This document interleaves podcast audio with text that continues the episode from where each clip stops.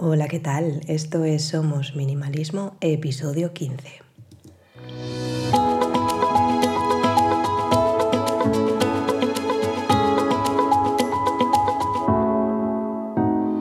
Bienvenidos una semana más. Yo soy Sarai, quien está detrás de este podcast en el que hablamos de minimalismo y todos los cambios que puede traer a nuestro día a día para tener una vida con sentido, con propósito y centrándonos en lo verdaderamente importante.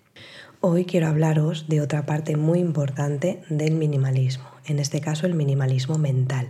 Si bien es cierto que casi todo el mundo empieza con el tema del minimalismo reduciendo sus pertenencias físicas, creo que la parte más importante es el minimalismo mental. A mí me pasó, por ejemplo, que cuando desterré de mi vida todas esas posesiones que no me aportaban valor, empecé a aclararme más a nivel interno. Entonces creo que es un punto bastante importante a tratar en el tema minimalista. ¿Y por qué hablar de minimalismo mental, de la carga mental que tenemos? Porque creo que cuando quieres llegar a todo nos damos cuenta de que no podemos. Como cuento en el curso de organización que hago de manera presencial, o hacía más bien, ya no tenemos miedo a que nos ataque un animal salvaje y que éste nos devore. Ese miedo natural pocas veces aflora porque eh, en la sociedad actual pues no tenemos, o al menos nosotros en el primer mundo no tenemos ese, ese hándicap de ir por la calle y que nos aparezca un león, por ejemplo sino que el que nos hace daño actualmente es ese estrés imaginario. Es decir, nuestra cabecita, nuestro ego, va a su bola completamente y se imagina historias que nunca se van a hacer realidad. Y como el cerebro no distingue entre realidad e imaginación, pues ya lo tenemos hecho. Estamos más estresados que el fontanero del Titanic en pleno apogeo. Yo en mi caso también tenía y sigo teniendo, aunque he trabajado durante mucho tiempo en ello y se ha reducido bastante, ese miedo imaginario. Personalmente lo que me ha ayudado a anularlo es decir que no a muchas de las cosas que quiero hacer. Ahora en la era de la información tenemos mm, eh, inputs, tenemos todo tipo de atracciones y distracciones Mm, a, a un nivel, a una velocidad de vértigo. Y hay que saber decir que no a muchas de las cosas que nos entran por los ojos, que escuchamos y demás. Hay que ser realistas. Nuestra tarea, perdón, nuestra lista de tareas daría para cuatro vidas o cuatrocientas. No creo que esté muy equivocada, si no ya me lo diréis.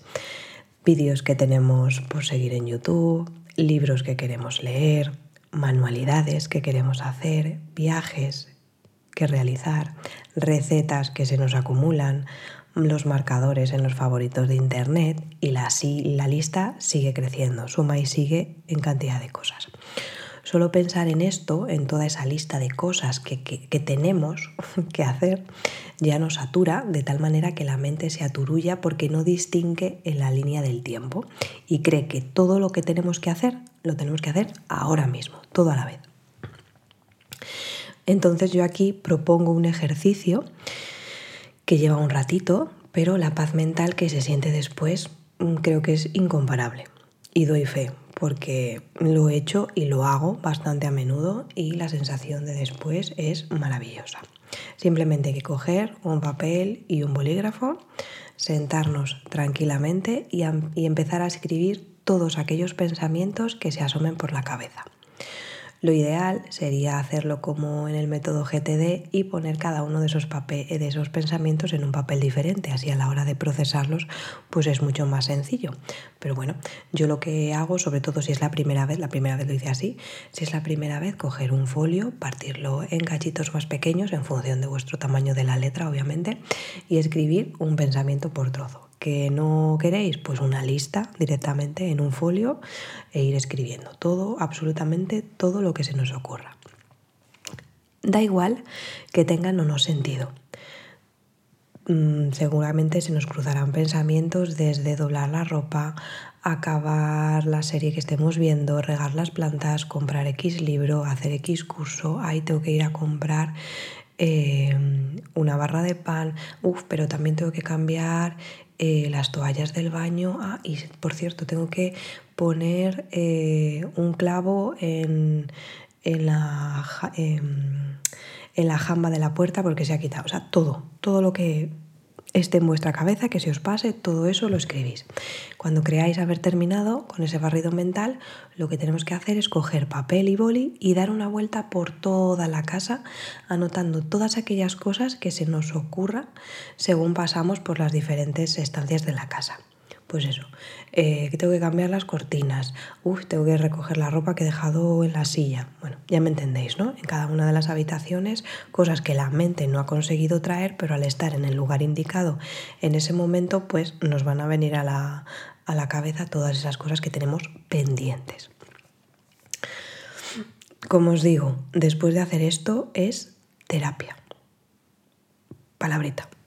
Recomiendo encarecidamente hacer este ejercicio sobre todo a primera hora de la mañana, en silencio, sobre todo la parte del vaciado mental, ya no tanto la parte de ir por las diferentes zonas de la casa, pero la que es la primera sí que recomiendo hacerla en silencio porque la mente además está como más receptiva y es mucho más sencillo que os vayan viniendo cosas a la cabeza y que podéis pasarlas al papel. Después de este primer ejercicio del detox mental, como yo lo llamo, eh, vamos a pasar a la segunda parte y es sacar esa lista de cosas y empezar desde el principio y hasta el final a procesarlo. Si conocéis el sistema GTD, pues es más o menos cómo funciona.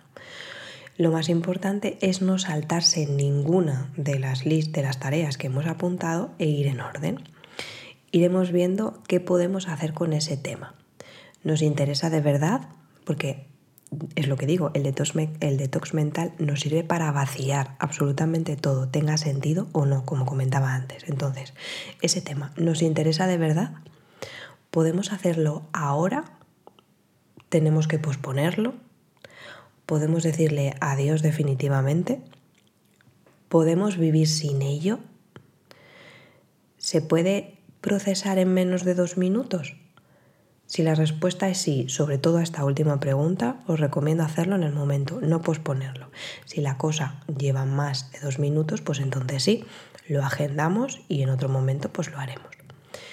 Una vez terminado esto, vamos a tener varios montones. Lo que nos interesa de verdad, lo que podemos hacer ahora, si tardamos menos de dos minutos en hacerlo, si lo posponemos, etcétera, etcétera. Y ya la siguiente parte y la última sería el ejercicio para no volvernos locos tomando decisiones. Porque hay, al ver tan cantidad de cosas, es una frustración la que podemos sentir bastante importante. Porque aparte de haber demasiados papeles, hay demasiados montones. Y vamos a poner solución a esto. Después de haber contestado a esas preguntas del ejercicio anterior, como comentaba, salen varios grupos. El de cosas que ya no queremos o podemos hacer, que estos papeles directamente a la basura, porque la función era sacarlo de la cabeza. Por ejemplo, se me ocurre, pues quiero o tengo que cambiar, eh, yo qué sé, eh, se me ocurre, el suelo de la cocina pero obviamente ahora no entra en mis planes ni en cuanto a tiempo, ni cuanto a presupuesto, ni tampoco está tan mal. Si lo miras fríamente, pues puede aguantar unos añitos más, pues directamente a la basura, se me ocurre. Tenemos por otro lado el montón de esas cosas que queremos hacer, pero no ahora mismo. Entonces esto lo vamos a meter o en una carpeta, en un sobre, en una agenda, en una aplicación, en algún lugar en el que quede guardado yo lo que hago es revisar esta carpetilla un par de veces al año y descartar cosas que con el paso del tiempo ya no me interesa hacer o cosas que pues ahora sí que quiero hacer. Como digo, hay muchas cosas que se van a ir a la papelera porque con el paso del tiempo cosas que en un principio nos interesaban o queríamos hacer ya no nos interesan.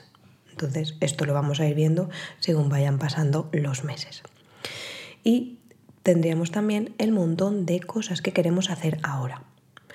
Yo esto lo que hago es agendarlo en el próximo mes. Si es muy urgente, pues habrá que hacerlo. Lo que sean vicios malos, que nos conocemos tan bien. si se hacen, pues bien, y si no, pues no se hacen y ya está.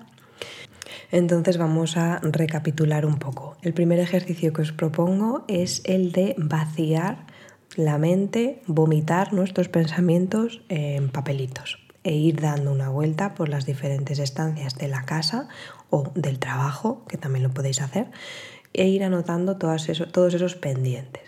Después de tener esto, esta lista ya hecha, ir eh, haciendo montoncitos en función de si son cosas que solo necesitábamos vomitar y ya se pueden ir a la basura, si son cosas que vamos a posponer y revisar más adelante o si son cosas que tenemos que hacer ya o en un periodo corto de tiempo.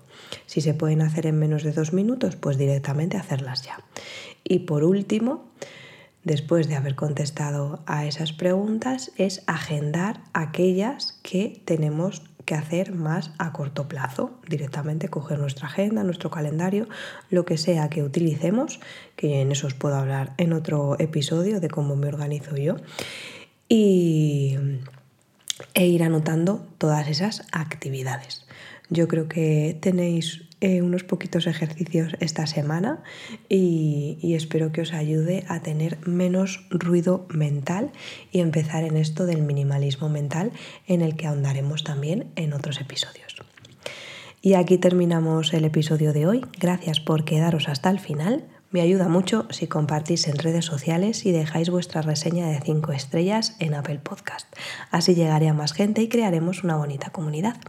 Me podéis encontrar en Instagram como somos.minimalismo. Nos escuchamos en el próximo. ¡Hasta luego!